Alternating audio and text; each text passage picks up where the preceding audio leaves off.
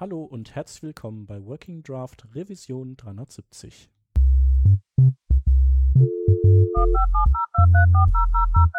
Äh,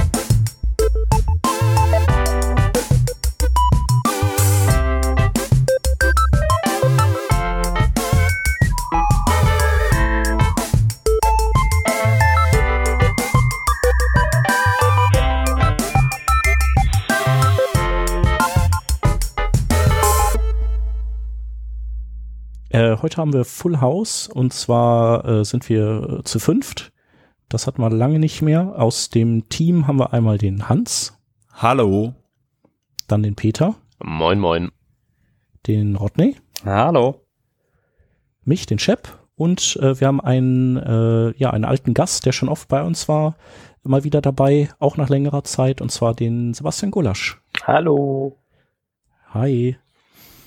Ähm, ich glaube, wir, wir lassen das mal mit, äh, wer du bist und was du machst. Äh, grob gesagt, äh, arbeitest du bei der Telekom, hackst gerne IoT-Sachen und äh, wer da mehr wissen will, der hört sich am besten die äh, anderen zehn Folgen an, wo du schon mal da warst, würde ich sagen. Ja, das machen wir gerne so. Folgen. Genau. Ähm, wir äh, haben uns, ähm, ja, wir haben uns äh, im Prinzip zwei Themen rausgesucht für heute und äh, eins von den beiden, äh, da haben wir uns ähm, Internationalisierung äh, rausgefischt. Und zwar aus dem Grund, weil sowohl der Rodney als auch du da relativ viel mit zu tun hattet und das ja auch ein sehr, eigentlich ein sehr komplexes Feld ist, was man so oft vielleicht unterschätzt. Ähm, genau, also ich weiß ja nicht, ich habe mit Internationalisierung äh, so wenig Berührung, also schon auch mal, aber ich würde sagen, trotzdem bin ich da jetzt nicht der Oberkenner. Ich habe halt ähm, bestimmte Dinge in verschiedene ähm, Sprachen, beziehungsweise nicht nur Sprachen, sondern auch lokale Märkte ähm, transformieren müssen. Ähm, aber letztlich ist das ist das ein Austauschen von Variablen und Sätzen, also alles noch so sehr low-levelig, aber zu Internationalisierung gehört ja noch äh, ganz, ganz viel mehr. Und ähm, ja, da, da würde ich jetzt mal direkt euch beide fragen, was ist eigentlich alles Teil von Internationalisierung, wenn man die anständig macht und, und also an was muss man da eigentlich alles denken? Ich habe mal eine ganz blöde Frage. Sprechen wir jetzt von Internationalisierung oder von Lokalisierung? Ähm, genau. Erklär doch mal den Unterschied. Mal definieren, was das ist. Ich würde gerne anhängen, nicht, dass ich den Unterschied irgendwie ähm, beschreiben könnte. Ah, ich mach mal eins. Ich gehe mal hier bei Google ein. Äh, ja. Localization versus. Also während du das machst, äh, ich weiß nicht, äh, würde wer anders, hat wer anders eine, eine Erklärung? Weil sonst würde ich sagen, also sonst würde ich die Erklärung in den Raum schmeißen, dass Internationalisierung erstmal sozusagen das Übersetzen in äh, fremde Sprachen ist und die Lokalisierung dann nochmal zusätzlich äh, runterbricht auf, auf die, auf Länder. Also wo, also zum Beispiel Deutsch spricht man in der Schweiz, in Österreich und in Deutschland und in Teilen von Belgien und so. Gut, dass Stefan nicht dabei ist. Ich hätte jetzt beinahe gesagt, das halte ich für ein Gerücht. ja, also genau. Also ich sag mal so loosely. Ähm, aber äh, im Detail gibt's halt dann einfach ähm, ja, es gibt halt so bestimmte Redewendungen vielleicht, die, die hast du halt in einem einen Land und im anderen Land nicht, oder du hast, äh, du musst bestimmte gesetzliche Vorgaben im, in dem einen Land einhalten, die du im anderen Land nicht hast, und dadurch hast du dann trotz gleicher Sprache, äh, trotz, also immer noch Abweichungen, auf die du eingehen musst, und, und dann geht das, geht das eben vielleicht noch über Internationalisierung hinaus. Also das wäre jetzt so mal meine. Trifft das nicht auch irgendwie so Formatierungseinheiten? Wie im einen Land machst du die Anführungszeichen so, im nächsten so, formatierst ein Datum so oder auf eine ganz andere Weise? Ja. Tausend, genau. Tausender Trenner mit Komma oder Punkt. Verschiedene Währungen würde ich auch noch dazu zählen. Mhm. Aber ja, stimmt. Nur da okay. ist halt wirklich Oh, jetzt sagt uns Rodney, wo da die Trennung ist. Ja, also hier äh, paraphrasiert äh, auf Basis der Apple Guides, leider Englisch, ich lese trotzdem vor. Internationalization, abgekürzt I18N, is the process of designing and building an application to facilitate localization. The main concern is that applications can be adapted to various languages and regions without engineering changes. Sprich, Internationalisierung beschreibt äh, eine Applikation in einen Zustand versetzen, lokalisiert werden zu können. Demgegenüber steht Localization, abgekürzt L10N. Uh, it's the cultural and linguistic adaptation of an internationalized application to two or more culturally distinct markets. Also die tatsächliche Anpassung an eine Region und Sprache oder Sprache und das Region. heißt also in, im ersten Schritt werfe ich also meine ganzen hardcoded Strings raus und im zweiten Schritt fülle ich dort wieder Inhalt hinein, der dann aber angepasst ist für mein Ziel. Genau, also ich hätte jetzt auch gesagt, äh, die Internationalisierung ist das, was der Entwickler macht, um von irgendwo Texte und Formatierungsanweisungen äh, laden zu können. Und Lokalisierung ist dann das, was jemand, der nicht zwangsläufig Entwickler ist, macht, um, was weiß ich, äh, das UI von Englisch auf Deutsch zu übersetzen oder so. Also quasi wie der eine baut das Tooling und der andere nutzt es. Genau. So ein mhm. bisschen in der Richtung. Ja, und halt die Abtrennung zwischen ich kann es tun auf der technischen Seite und ich mache es auch inhaltlich, würde ich da mal raushören. Mhm. Ja. Das, was du genau, Chef, eingangs schon meintest mit Redewendungen etc., also wirklich inhaltliche Änderungen. Ja. Ja, und wahrscheinlich kannst du aber eine gute Internationalisierung nur implementieren, wenn du auch sehr gute Kenntnisse in der Lokalisierung hast oder also muss ja so sein eigentlich, oder? Sonst hm. kannst du vielleicht, sonst bedenkst du bestimmte Dinge nicht, die, die aber relevant sind. Man muss ja identifizieren, was überhaupt Gegenstand von Lokalisierung sein kann. Ja. Also, das ist ja recht viel, ne? So bei Spanisch hast du dein Satzzeichen auch noch vorne, vielleicht ist das irgendwie relevant oder ähm, ja, die, die, der Satzbau dreht sich um oder so Sachen. Ich würde sogar noch eins weiter vorne ansetzen, dass du es auch im Design berücksichtigen musst. Ja. Abseits mhm. von dem jetzt hier zum Beispiel Left to Right oder Right to Left, also andere Leserichtung oder ähnliches, sind ja auch so ganz banale Sachen wie äh, die vorhin angesprochene Währung. Ja. Bei uns kostet es vielleicht 100 Euro und das passt super ins Design. Fahre ich aber nach Land gibt's Venezuela. nicht und da kostet es dann irgendwie drei Trilliarden Fantasiewährung und auf einmal zerschießt ihr alles. Mhm. Ja, oder äh, in Japan ist ja irgendwie die Farbe Rot auch äh, so eine, eine Farbe, so eine positiv belegte Farbe. Ähm, und wenn man dann so Warnungen oder äh, Sachen, die halt negativ sind, rot einfärbt, dann denkt der Japaner vielleicht eher, dass, dass es was Schönes wäre. Wobei ich auch da jetzt wieder die Grenze ziehen, ziehen würde zwischen Lokalisierung und Internationalisierung. Also die rein technischen Möglichkeit, so das, was ich gerade meinte mit, es zerschießt mir nicht das Design. Und dann wieder mhm. auf der anderen Seite ist es ja auch eine Art von Content, ja, wie du jetzt die farbliche Gestaltung machst oder etc. und dich da auf verschiedene Kulturräume einschießt. Also dementsprechend würde ich einfach mal dafür votieren, das auch schon im Designprozess oder weit vorher in der Konzeption äh, zu trennen. Ja. Und äh, ihr beiden habt aber äh, mit Internationalisierung ähm, einfach durch eure Arbeit bei der Telekom zu tun gehabt. Wahrscheinlich, oder? Genau.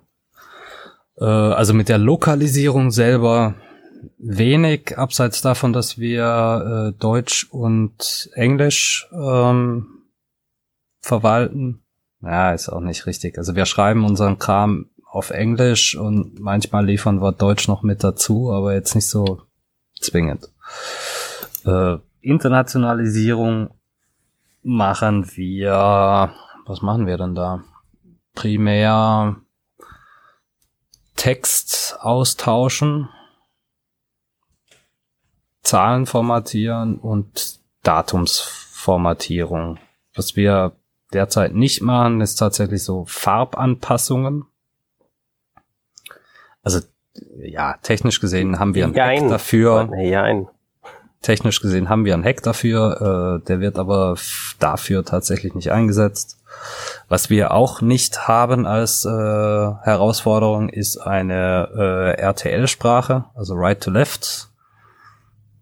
Äh, was, was kommt da? Äh, Hebräisch, äh, Arabisch. Arabisch und dann verließen sie ihn. Äh, Japanisch, also von oben nach unten haben wir auch nicht. Wir sind da tatsächlich in den westlichen Sprachen. Und da Mhm. ist, glaube ich, das anstrengendste, was wir haben, Griechisch, weil es nicht der äh, lateinische Zeichensatz ist. Und da läufst du dann teilweise in so lustige Probleme. Ähm, ihr kennt das noch von früher, dass man bei Webfonts beispielsweise bestimmte Zeichengruppen rausgeworfen hat, um einfach den Font kleiner zu kriegen. Mhm.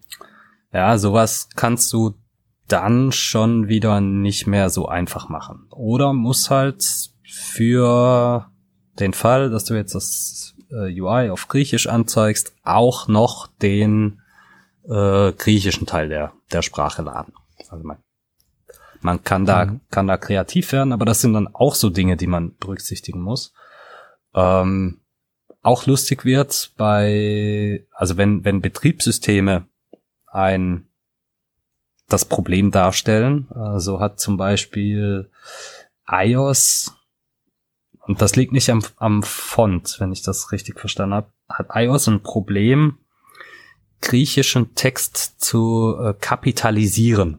Also alles in Großbuchstaben zu verwandeln. Das geht dann auch gerne mal daneben. Wie, wie gerne mal. Also geht das oder geht das nicht? Also prinzipiell geht das. Also es gibt ein ähm,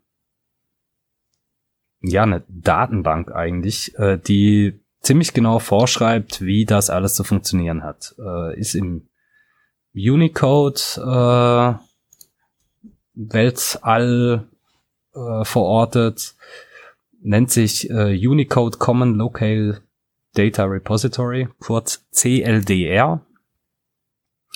Und äh, da wird auch ja je Zeichen beschrieben, was der äh, Uppercase oder Lowercase äh, Äquivalent ist.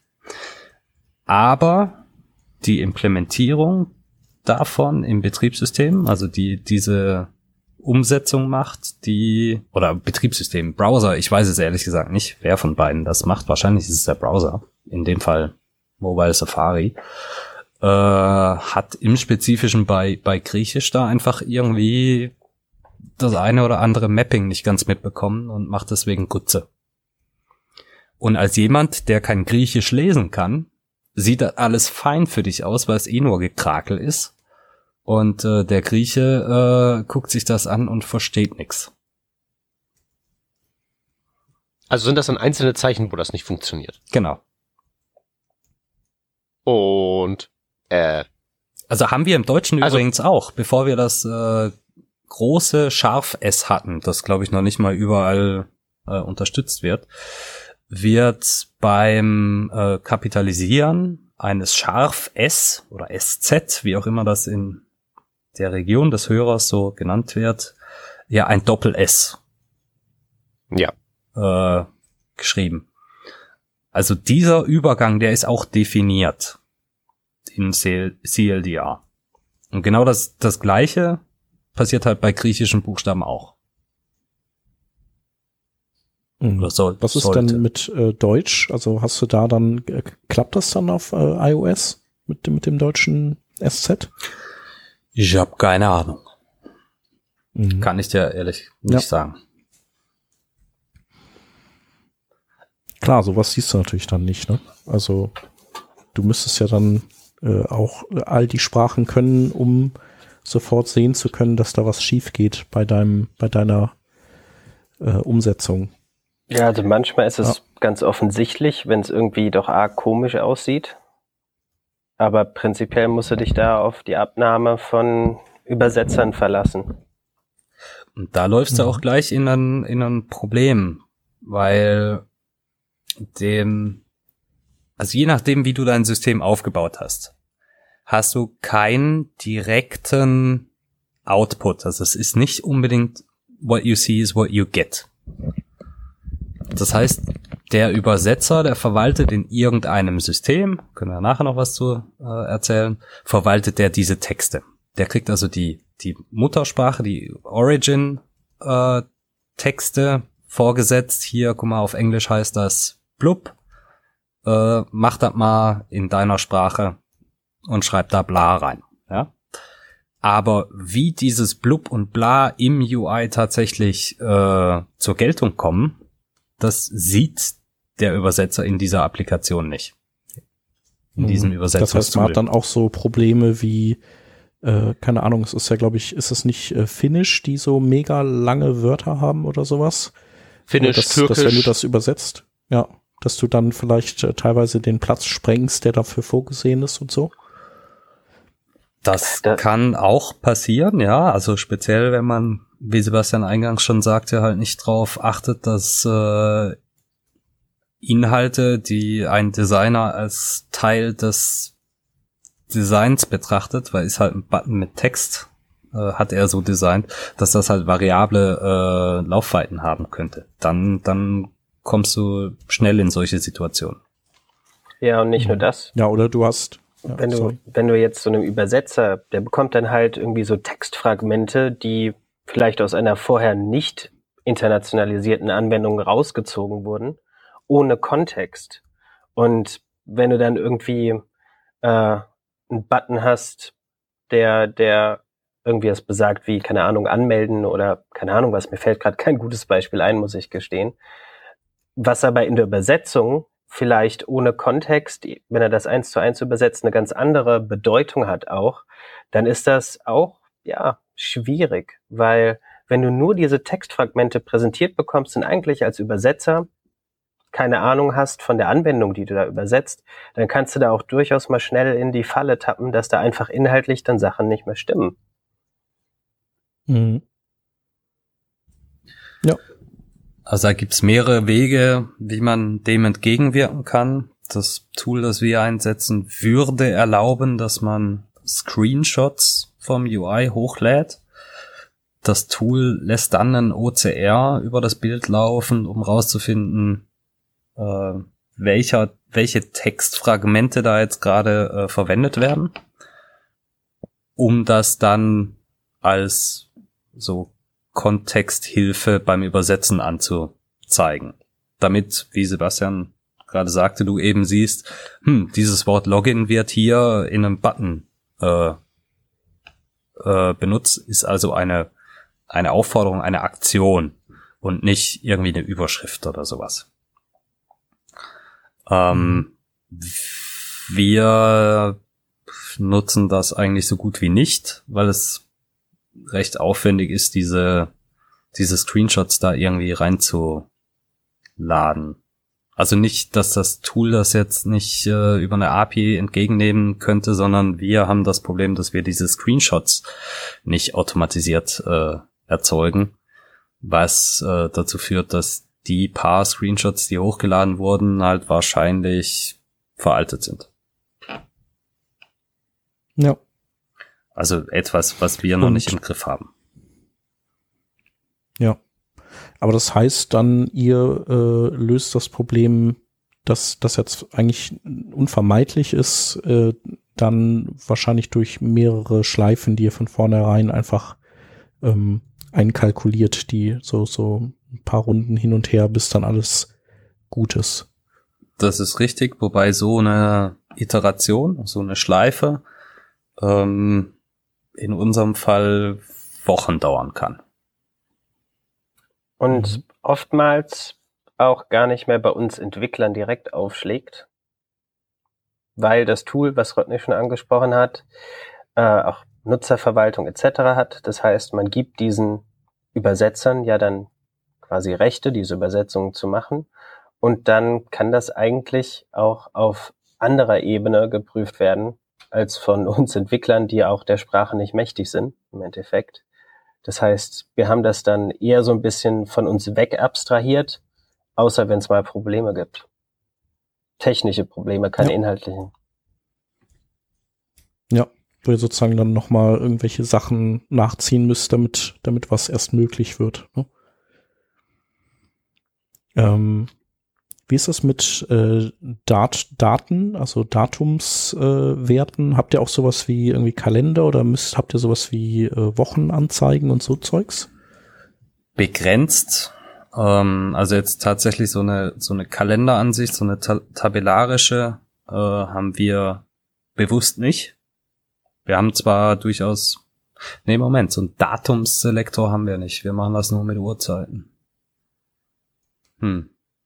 Was wir machen, ist äh, ein Datum ausgeben. Das machen wir auf zwei Arten, in relativ und in absolut. Also sprich, wir zeigen sowas an wie dieses Gerät wurde verbunden vor drei Tagen. Respektive halt am, mhm.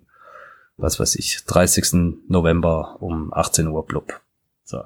Die Formatierungen dafür die verwalten wir aber nicht selbst. Also sowohl das relative als auch das absolute äh, Datumsformat ist auch wieder ähm, vorgegeben. Das steht auch in der CLDA drin. Also diese Common Local Data Repository ist eigentlich eine echt, echt schicke Sache, weil man sich um eigentlich nicht mehr viel kümmern muss.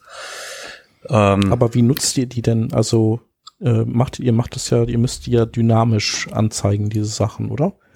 Oder kommen die dann, äh, kommen die dann aus dem Backend schon so und das, also wir, äh, bei uns im Podcast geht's ja, geht's ja traditionell um Frontend-Entwicklung, also äh, kriegt ihr die dann schon fertig formatiert äh, irgendwo her und äh, klatscht ihr nur noch rein oder formatiert ihr die nach diesen Standards in eurem Frontend? Wir, also wir formatieren das im Browser zur Laufzeit. Das heißt, wir äh, ermitteln die Sprache des Browsers respektive ähm, die der Benutzer halt eingestellt hat.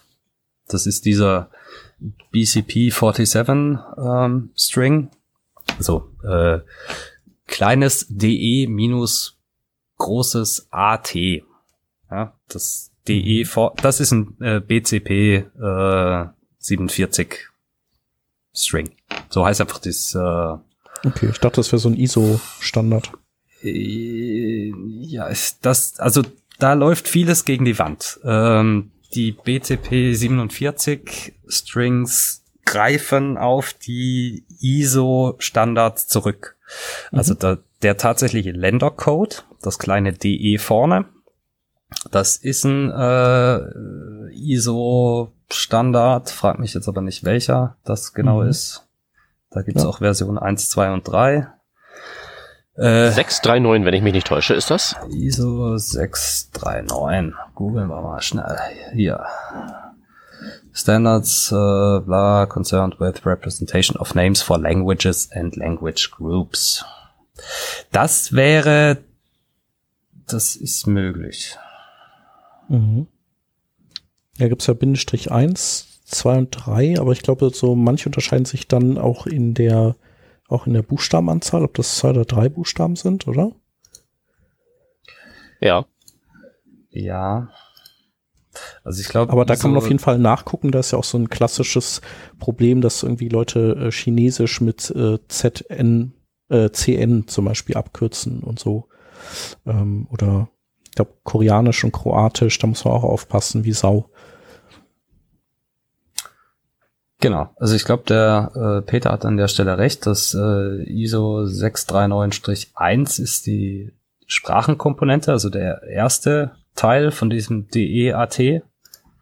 Und äh, das AT, also der Ländercode, ist auch wieder ein anderer ISO-Standard. Nicht äh, 639, sondern müsste ich jetzt auch wieder googeln. Hm. ISO Country. Aber Code. ist auf Da jeden Fall, der- kann man finden und in der- nachgucken. Ja, in der Zeit, in der Rodney rumgoogelt, möchte ich aber nochmal einwerfen, dass, weil du, Shep, gerade eben fragtest, bekommt ihr das vom Backend, macht ihr das dynamisch im Frontend etc. Und Rodney dann antwortete, machen wir dynamisch im Frontend, möchte ich jetzt nicht als Best Practice zu verstanden haben wissen, Mhm. keine Best Nee, so Practice macht ihr das halt, ne? Sondern wir können das aufgrund der Art der Applikation machen. Es ist halt eine Single-Page-App oder wie man das auch immer heutzutage fancier nennen mag.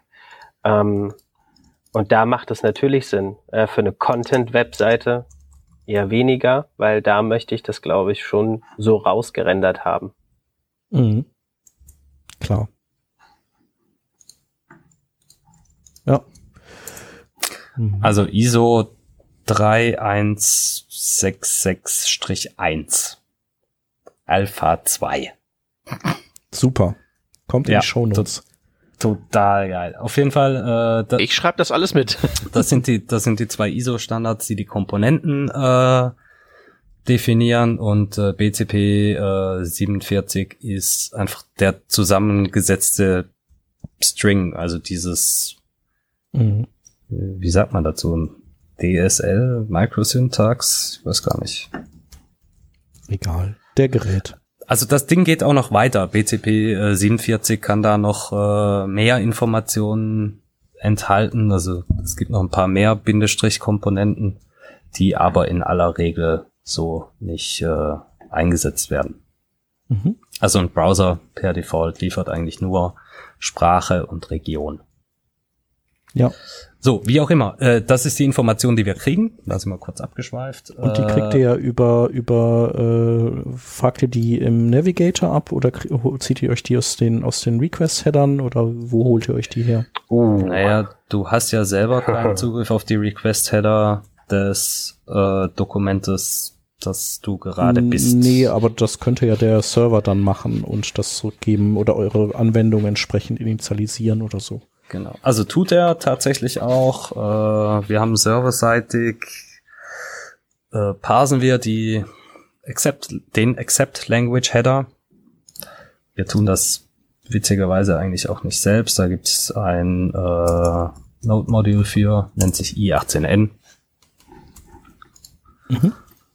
Passenderweise. Ähm, weil das auch wieder so ein, so ein, so ein etwas komplizierteres Format ist. Da kann man äh, Gewichtungen für jede Sprache äh, hinterlegen. Also die Reihenfolge, in der die Sprachen geliefert werden, ist nicht zwangsläufig die Reihenfolge, in der die auch ausgewertet werden sollen, weil man eben eine Sprache eine Gewichtung geben kann.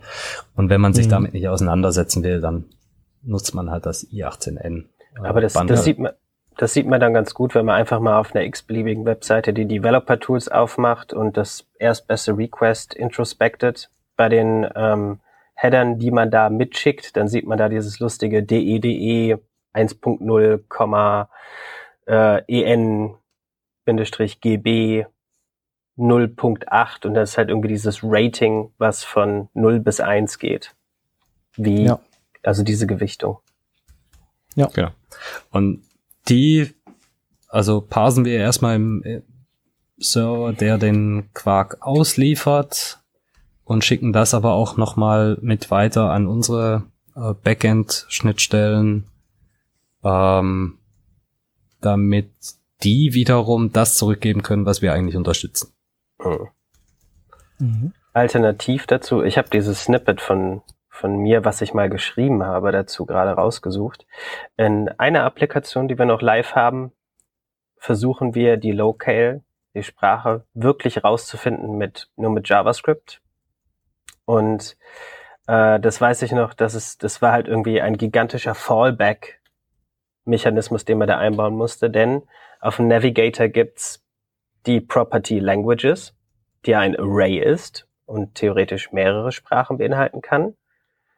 Die ist relativ, also die ist etwas neuer als andere. Dann gibt's nämlich noch Navigator Language, welches nur einen String enthalten kann. Navigator User Language, Navigator Browser Language und Navigator System Language. Und die waren zumindest früher natürlich nicht in allen Browsern gleich belegt. Mancher hat halt irgendwas in Browser Language reingeschrieben, anderer nicht. Dafür war System Language auf dem einen System in dem Browser verfügbar oder auch nicht.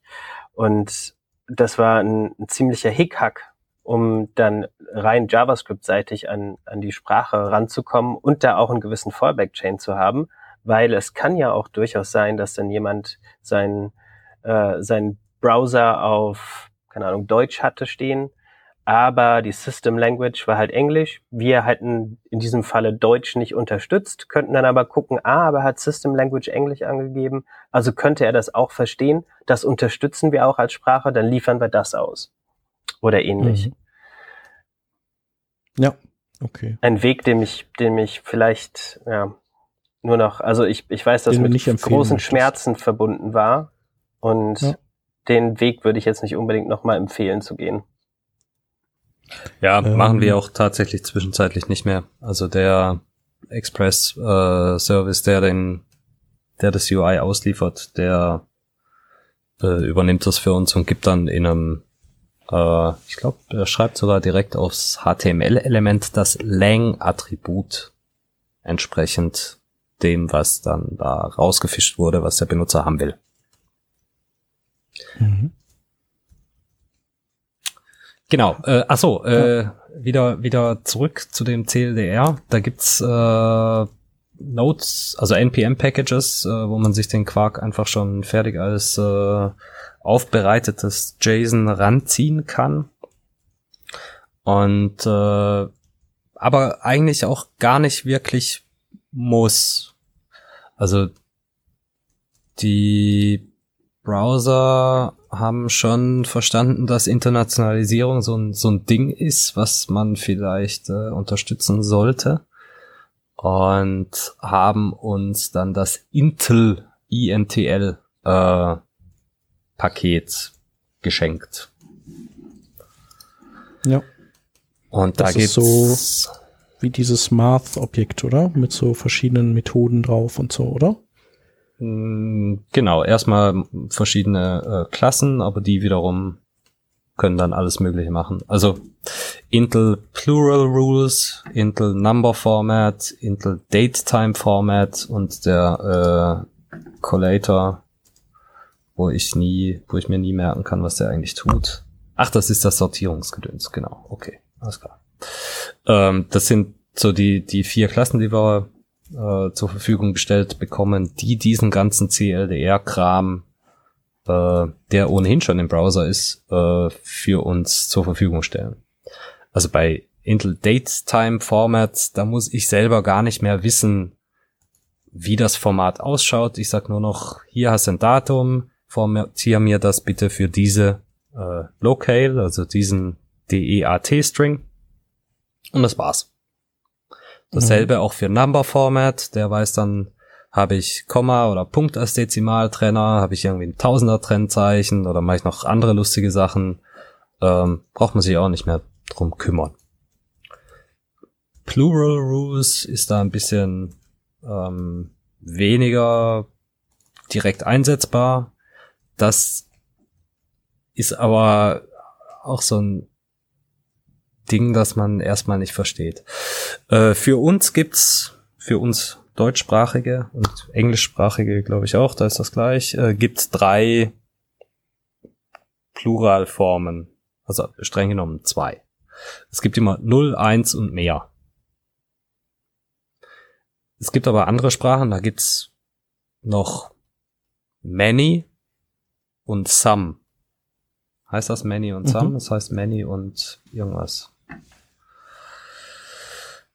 Ich weiß, Few gibt's glaube ich ah, auch noch. Few und Many, genau. Also es gibt hier die äh, Formen Zero, One, Two, Few und Many.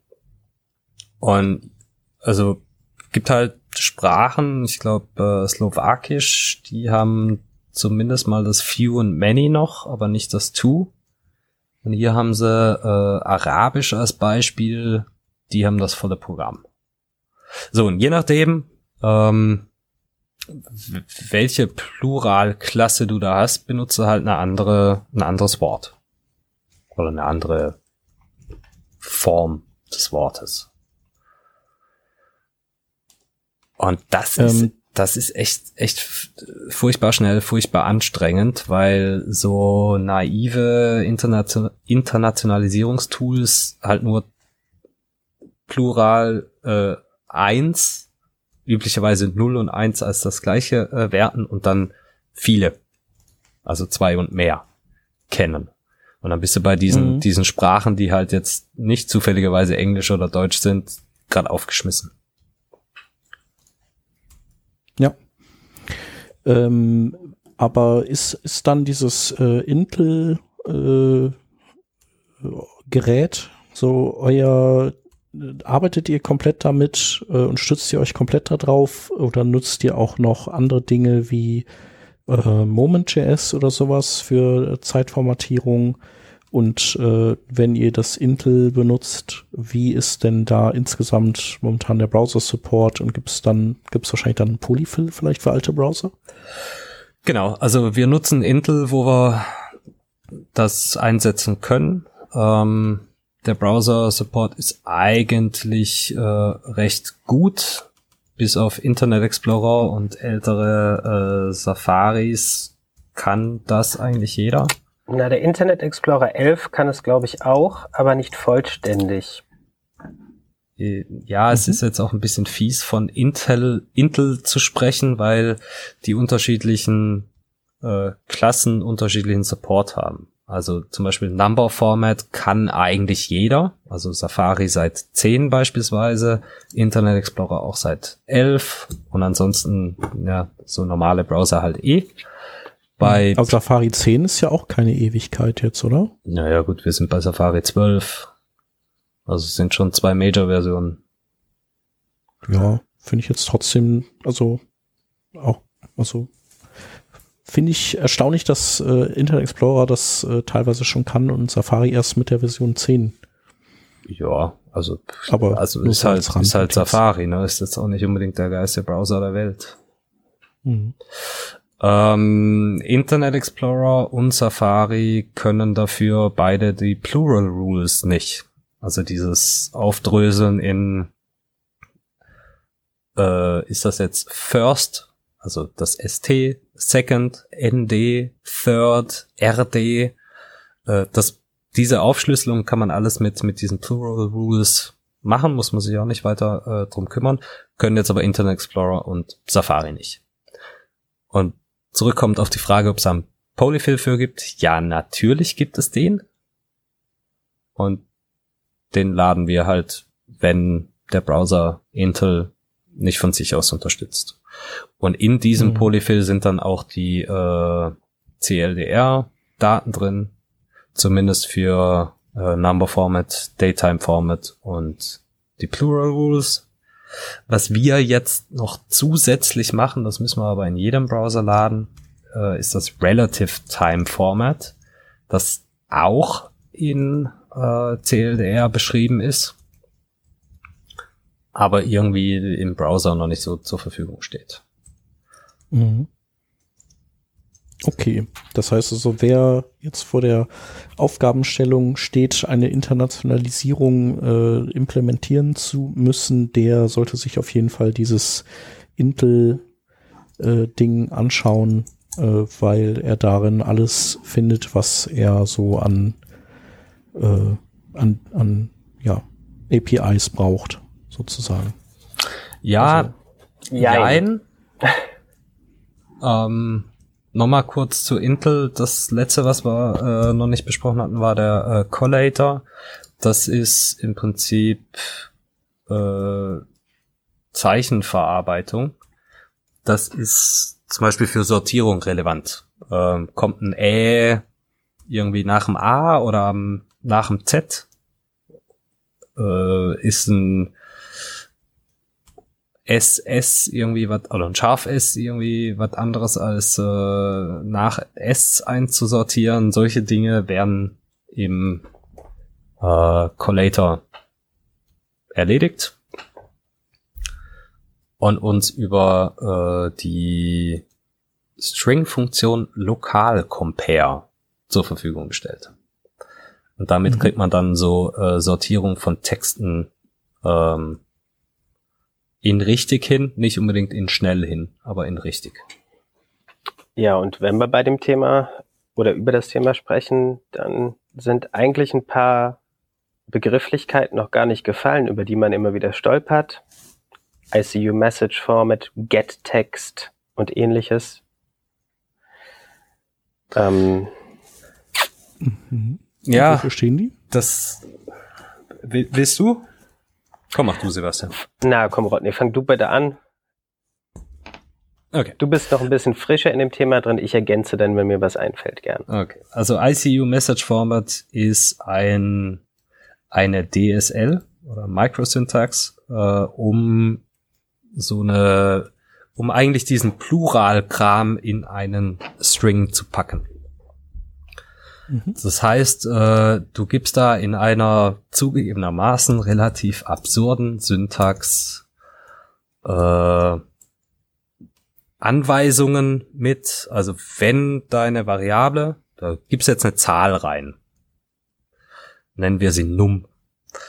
Äh, wenn num 1 entspricht, dann mache Text Alpha, wenn num ein äh, few Plural ist, dann mache Text Bravo. Ja.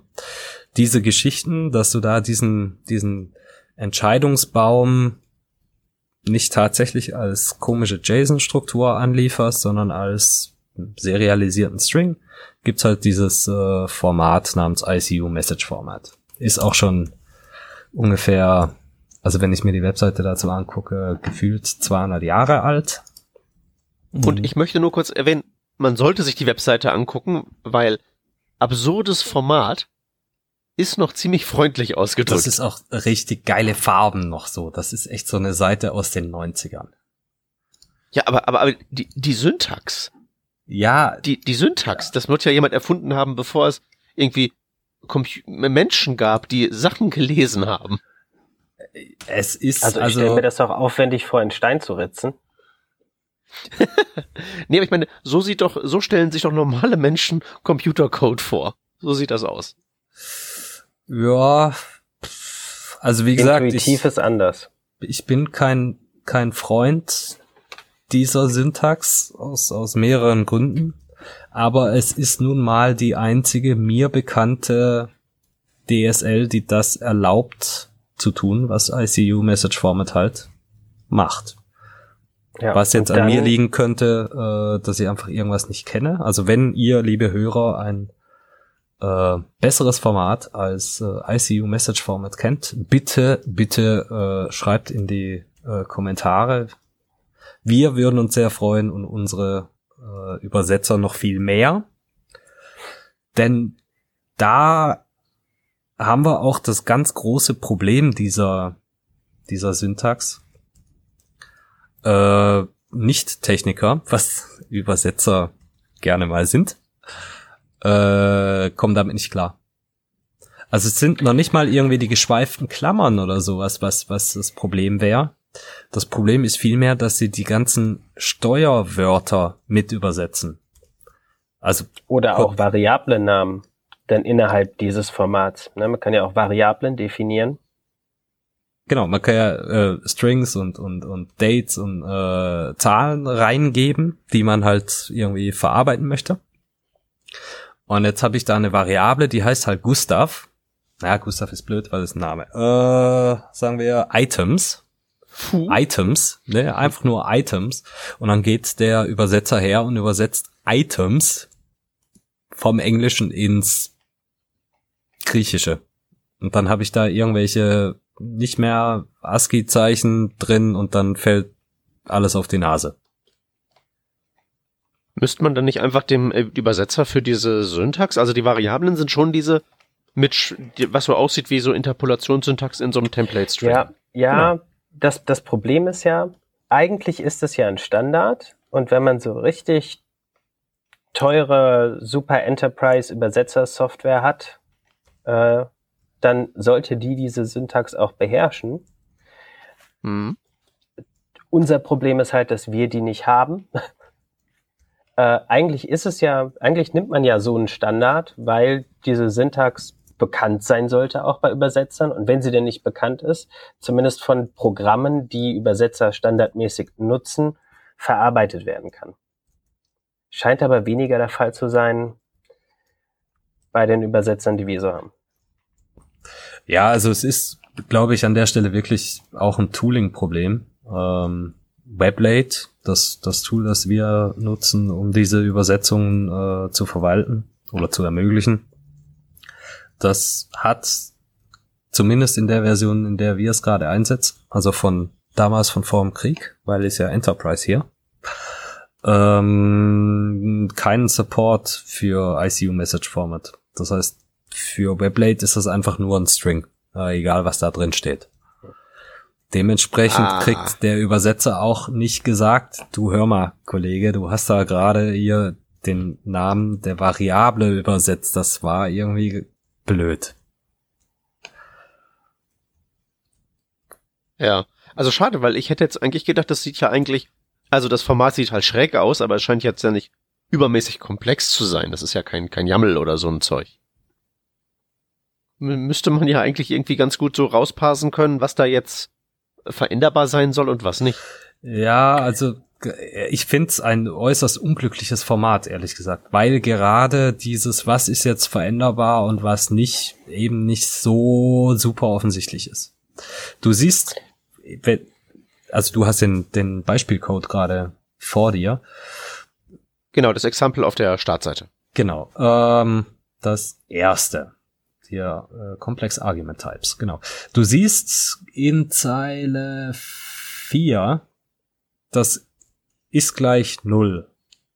Leerzeichen, mhm. geschweifte Klammer auf. Ja? Dieses geschweifte ja. Klammer auf äh, besagt, sollte die Zahl, die da reingegeben wurde, also hier num guests, null sein, dann wird dieser ja. String hier benutzt. Und gleich als ja. nächstes siehst du eine, einen variablen Placeholder für Host. Ja. Ähm, der auch mit einer geschweiften Klammer aufgeht. Das heißt, du hast mhm. an der Stelle keinen, kein, kein, keine Möglichkeit zu differenzieren zwischen was ist eine Variable und was ist jetzt irgendwie so der äh, ich sage jetzt mal, Function Scope. Body von gleich null. Und das. Ja, also jedenfalls nicht mit irgendwie Regex oder nee, so. Also ja. Äh, ganz, ganz furchtbar. Äh, und, da, und das führt tatsächlich dazu, dass die Leute reinweise einfach alles übersetzen. Aber mhm. Peter, wo du gerade eben von Parsern sprachst, für JavaScript zum Beispiel gibt's einen ICO Message Das Gibt's auch schon relativ lange. Jet heißt das Modul. Ähm, das macht das auch sehr gut. Haben wir auch früher genutzt. Ähm, und Weblate, wo Rodney gerade eben die Enterprisigkeit ansprach. Äh, Weblate ist auch ein, Python, ein Python geschriebenes Open Source Tool.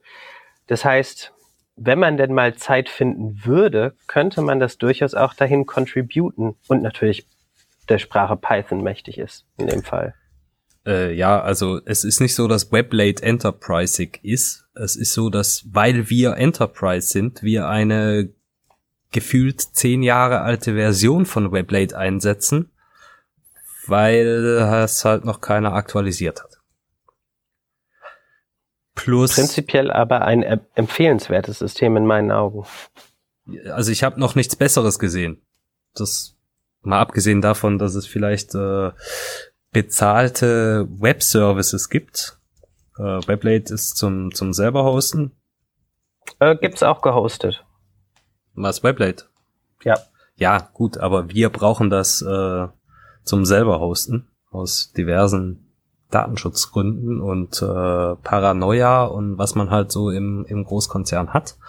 Aber wenn man diese, diese Einschränkung nicht hat, dann gibt's da wohl auch eine Reihe von äh, Web-Services, die man nutzen kann, die wahrscheinlich ein bisschen moderner sind als Weblate. Ist aber eine Mutmaßung, ich kenne sie nicht. Ja, Transifex gibt es, glaube ich, noch ähm, als Service, der ziemlich modern ist, ähm, und sich auch in weitere Tools, die man so nutzt, einklingt, wie, keine Ahnung, ähm, die Atlassian-Produkte und ähnliches. Das ist schon äh, ganz cool wohl, ähm, ist aber dann auch eine, soweit ich weiß, komplett fremd gehostete Lösung, deswegen ist er bei uns raus. Äh, aber an sich wohl auch nicht ganz verkehrt. Wo ich hier gerade nochmal über das äh, Tab stolper in meinem Browser. Ähm, vorher kam die Frage, ob wir sowas nutzen wie Moment.js. Äh, haben wir damals, als wir eigentlich noch keine Internationalisierung gemacht haben, weil es halt irgendwie ganz angenehm war, Dinge zu formatieren. Äh, seit wir Internationalisierung machen, nutzen wir Moment.js nicht mehr. Das ist also tatsächlich nur noch das im Browser vorhandene äh, Datetime-Format auf dem Intel-Objekt und das äh, NPM-Package Intel Relative Format für ähm, relative Zeitangaben. Und damit läuft alles. Also mhm. kein, kein Bedarf mehr für Moment.js. Ja. Okay. Ähm, ihr habt vorhin noch gesprochen, dass darüber gesprochen, dass das ähm, äh, dass die ganze Umsetzung im Frontend nicht so die gute Idee war, wenn ich das richtig verstanden hatte. Mm, wenn du dich auf mich beziehst mit der äh, Aussage, das war vorhin dieses Rausparsen der Sprache aus den diversen Eigenschaften auf dem Navigator-Objekt. Das meinte ich, dass das so. keine besonders ja. gute Idee war. Manchmal kann man es vielleicht nicht anders machen, aber es ist halt äh, eine Shitshow. Also wir haben das halt seinerzeit gemacht, als wir noch keinen Einfluss über den Server hatten. Und wir tun das auch heute noch in Situationen, wo wir keinen Einfluss über den auf den Server haben. Ähm, unsere UIs laufen ja auf mehreren Servern. Also zum einen hier unser Express-Gedöns irgendwo in der Cloud. Ne, alles schön irgendwie in Docker-Container verpackt und in so einen Kubernetes geschoben. Ähm, zum anderen laufen wir aber auch embedded, also auf diesen äh, Gateways beim Endkunden zu Hause. Und dort sind wir in einem äh, Java Korsett, äh, wie drücke ich das jetzt aus, ohne gleich alle zu beleidigen? Warum drückst du es denn aus, ohne alle zu beleidigen? Hört doch eh keiner zu. Ja, sagen wir mal, in einem äh, System gefangen, das äh, für so einen Frontend-Menschen wenig Spaß äh, bedeutet. Ja. Genau. Okay. So, und da wiederum, weil von uns auch keiner Java machen will und sich mit irgendwie diesem komischen Zeugs da auseinandersetzen will, machen wir den Krempel halt wieder im, im Browser.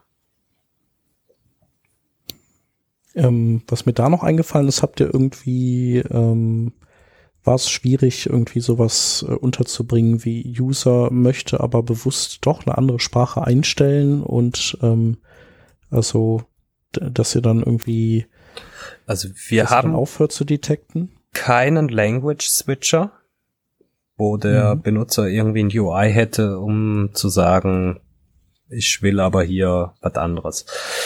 Das ist äh, einem, unter anderem einem Hack geschuldet, ähm, okay. den wir ja, also im Sinne der Lokalisierung machen mussten. Ähm, das Strich AT, Strich CH, Strich DE oder Strich GB bei INGB und INUS, also diese Region, der Ländercode das ist für uns oder wird von uns als Markt interpretiert. Und äh, bedeutet im Endeffekt, dass halt ein Partnersystem kriegt einen Markt und dann sind die die Herren über welche Geräte da zur Verfügung stehen, welche ähm, konkrete Übersetzung benutzt wird. Äh, das ist dann alles deren Sache. Und dann kann es halt sein, dass du jetzt nicht einfach dein UI auf Englisch änderst, weil du oder ändern kannst, weil du dann entweder im Markt des einen Partners oder des anderen wärst, aber halt nicht in dem, wo du eigentlich Kunde bist. Es ist, also es hört sich nicht nur abstrus an, es äh, ist auch so, aber irgendwer hat vor Jahren gefunden, das wäre eine gute Idee, das so zu tun. Mhm. Und äh, ja. ich kann heute nur noch weinen. Aber das heißt also, wenn, wenn man, wenn man so ausgewandert ist als, äh, keine Ahnung, englischsprachige Person nach Deutschland und äh, ist nicht Firma im Deutschen, dann kann man die Oberfläche in einer deutschen Anwendung nicht umstellen. Ja, und also was, was wir tun, na. ist, oder andersrum, mir ist jetzt kein Partner bekannt, wo du nicht äh, Englisch und die Landessprache wählen könntest. Das okay. wird jetzt aber nicht von uns angeboten, sondern auf deinem Telefon wählst du ja eine Sprache aus für dein System und dann passt sich ja jede App darauf an. Das übernehmen wir.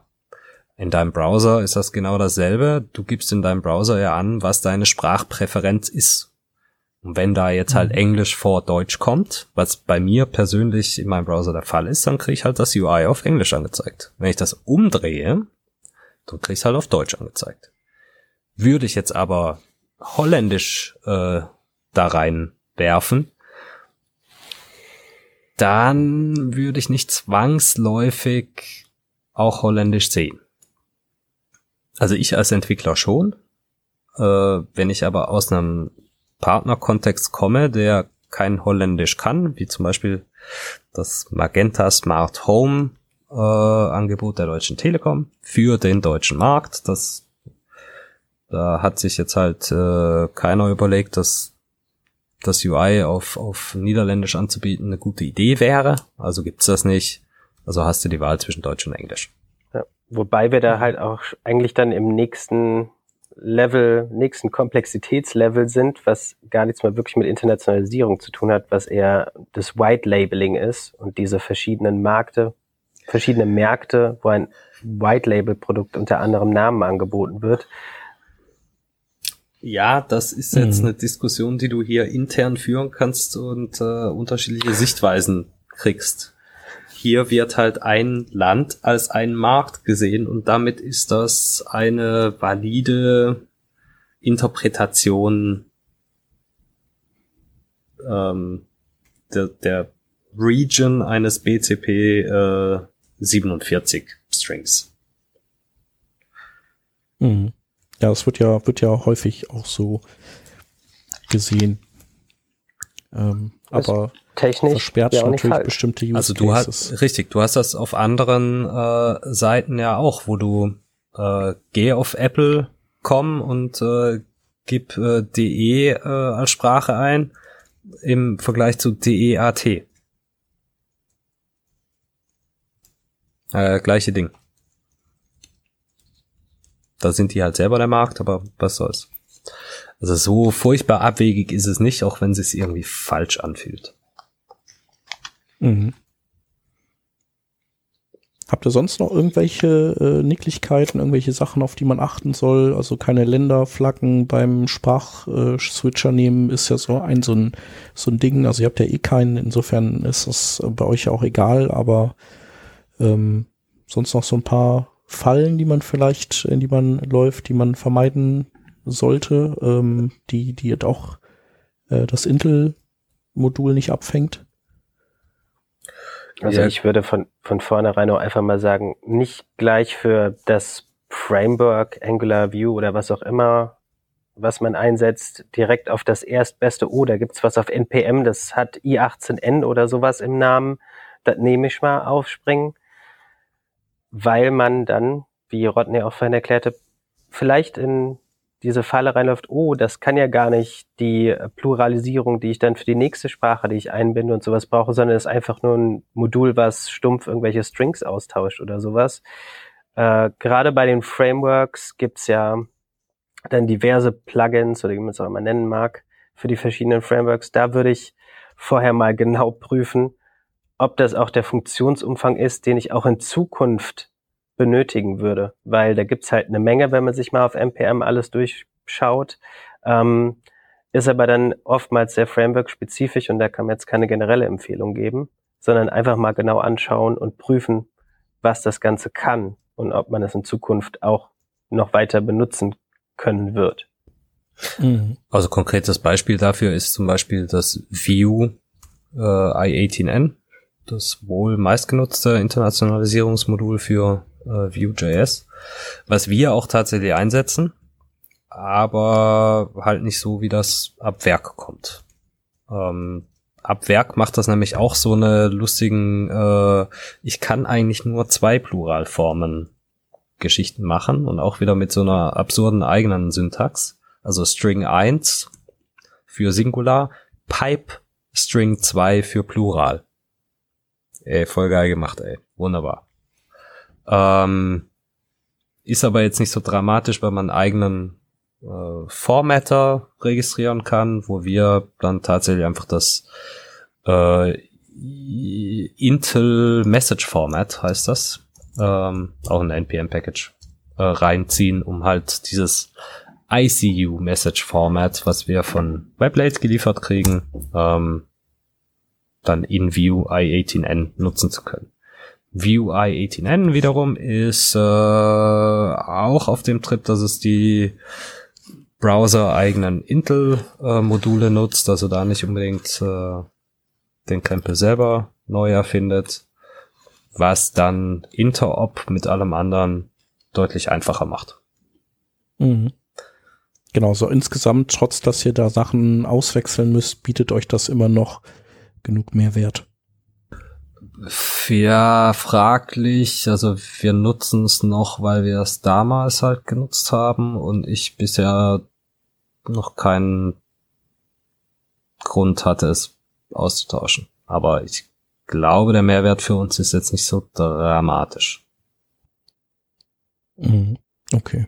Ja, generell gibt's einige Fallen, in die wir auch noch gar nicht getappt sind, was ich jedem mal empfehlen kann, denn da gibt's, glaube ich, für alle noch was, oder fast alle noch was Neues zu lernen ist, sich das CLDR-Package auf NPM anzuschauen und besser gesagt die README desselbigen, weil da kommt man dann auf ganz viele abstruse Sachen, die in verschiedenen Regionen oder Sprachen anders gehandhabt werden. Da gibt's eine Menge Beispiele in der API äh, von dem CLDR-Module, ähm, wo man dann einfach mal sieht, oh, ha, äh, habe ich noch nie dran gedacht, irgendwie, dass Listenaufzählungen ähm, im Text anders sein müssen, wenn ich Arabisch habe, im Gegensatz zu Latin-Sprachen oder ähnliches. Also ganz, ganz abstruse Sachen, die einem wahrscheinlich noch nie über den Weg gelaufen sind. Äh, aber ist so ziemlich alles aufgelistet in der README dieses CLDR-Modules, was eine ganz gute Go-To-Quelle sein kann. Also ja, ein, ein, ein äh, Talk-mäßig, ja.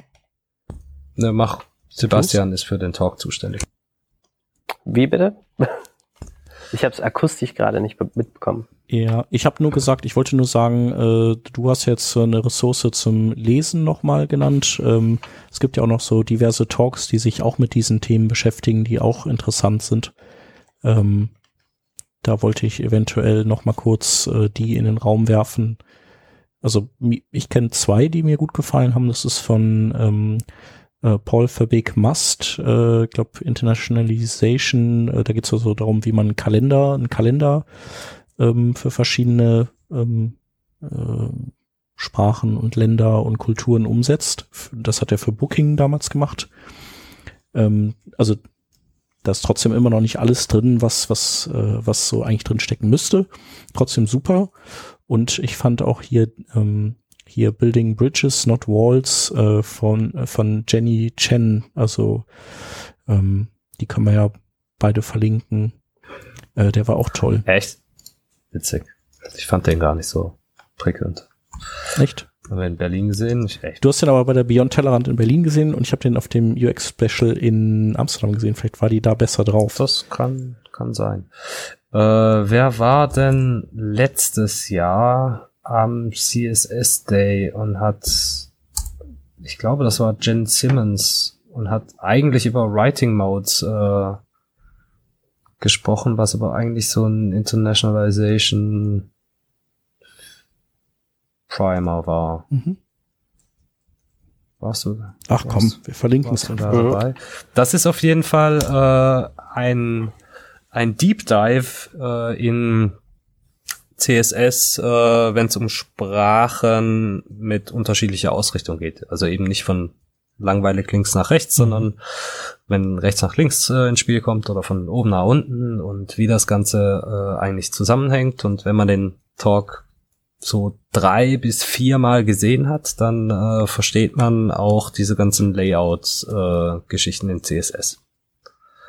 Mhm. Also Ja, da gehört ja auch dazu, dass die jetzt, glaube ich, hier Margin Block Start und Margin Block End so quasi als neue äh, Aliasse für, also nicht eigentlich nicht Aliasse, aber so im Prinzip übernehmen die jetzt in Zukunft theoretisch die Rolle von Margin Left und Right, nur dass die äh, genau, dass die quasi sich nicht nach links und rechts orientieren, sondern eben äh, orientieren sich am Sprachfluss. genau. Daher kommt dieser ganze Kram. Ja, Mhm. was, was mir noch als Talk in Erinnerung geblieben ist, jetzt nicht in rein technischer Natur, sondern kulturelle Unterschiede. Ich meine, da gab es auch auf den, in den letzten Jahren auf der Beyond Tellerrand immer mal wieder einen, der ganz interessant war. Äh, aber tatsächlich einer von dem Holger Bartel, der glaube ich schon, der Talk hat glaube ich schon fünf Jahre auf dem Buckel und heißt 180 Degrees East, ähm, wo es ein bisschen um auch kulturelle Unterschiede zwischen der westlichen Welt und dem asiatischen Raum in Bezug auf das Web äh, geht. Das ist jetzt vielleicht keine, oh, die Ressource brauche ich, um das umzusetzen, aber mal ganz interessant zu sehen, äh, was denn da auch an anderen Pat Patterns, äh, wie es, Shep, du nanntest, mit den Farben, die anders belegt sind in anderen Kulturräumen etc. gemeint ist. Fand ich damals ganz interessant. Ist jetzt aber auch schon länger her, dass ich mir den nochmal angeschaut habe, muss ich sagen. Mhm. Ja, cool. Die werden wir auf jeden Fall mal alle verlinken ähm, zum Angucken. Ja, haben wir noch was vergessen? Ansonsten würde ich sagen, war das eine, war das eine, eine, ein sehr schönes Thema, äh, das in eine sehr äh, schöne Folge gemündet ist. Keine Widerworte? Ja. Bin Ähm, genau, wenn es noch Ideen und Fragen gibt, dann kann man euch ja äh, jederzeit auch auf äh, Twitter erreichen unter @rodney rehm und äh, @askidisco. Und natürlich kann man auch bei uns kommentieren im, äh, auf workingdraft.de ähm, oder äh, man spammt uns an comments at workingdraft.de zu und dann leiten wir Fragen gerne weiter. Genau. Ähm, wer uns unterstützen mag, der kann das auf äh, Patreon tun. Patreon ist ja das neue Flutter. Ähm, da haben wir eine Seite und freuen uns über jeden, der dabei ist. Ähm, ein paar Swags sind wir am Vorbereiten. Äh, ansonsten, wenn ihr Kollegen sucht ähm, und findet, dass hier das richtige Umfeld dafür wäre, dann äh, sprecht mit uns. Da können wir auf jeden Fall was für euch tun. Genau. Folgt uns auf Twitter at Working Draft oder auf Facebook. Und ja, ich sag vielen Dank an alle, die da waren und ganz besonders an Sebastian. Ich habe zu danken, wie immer gerne. Und das war's dann für diese Woche. Und wir hören uns nächste Woche wieder. Bis denne. Tschüss. Tschüssi. Ciao. Adieu.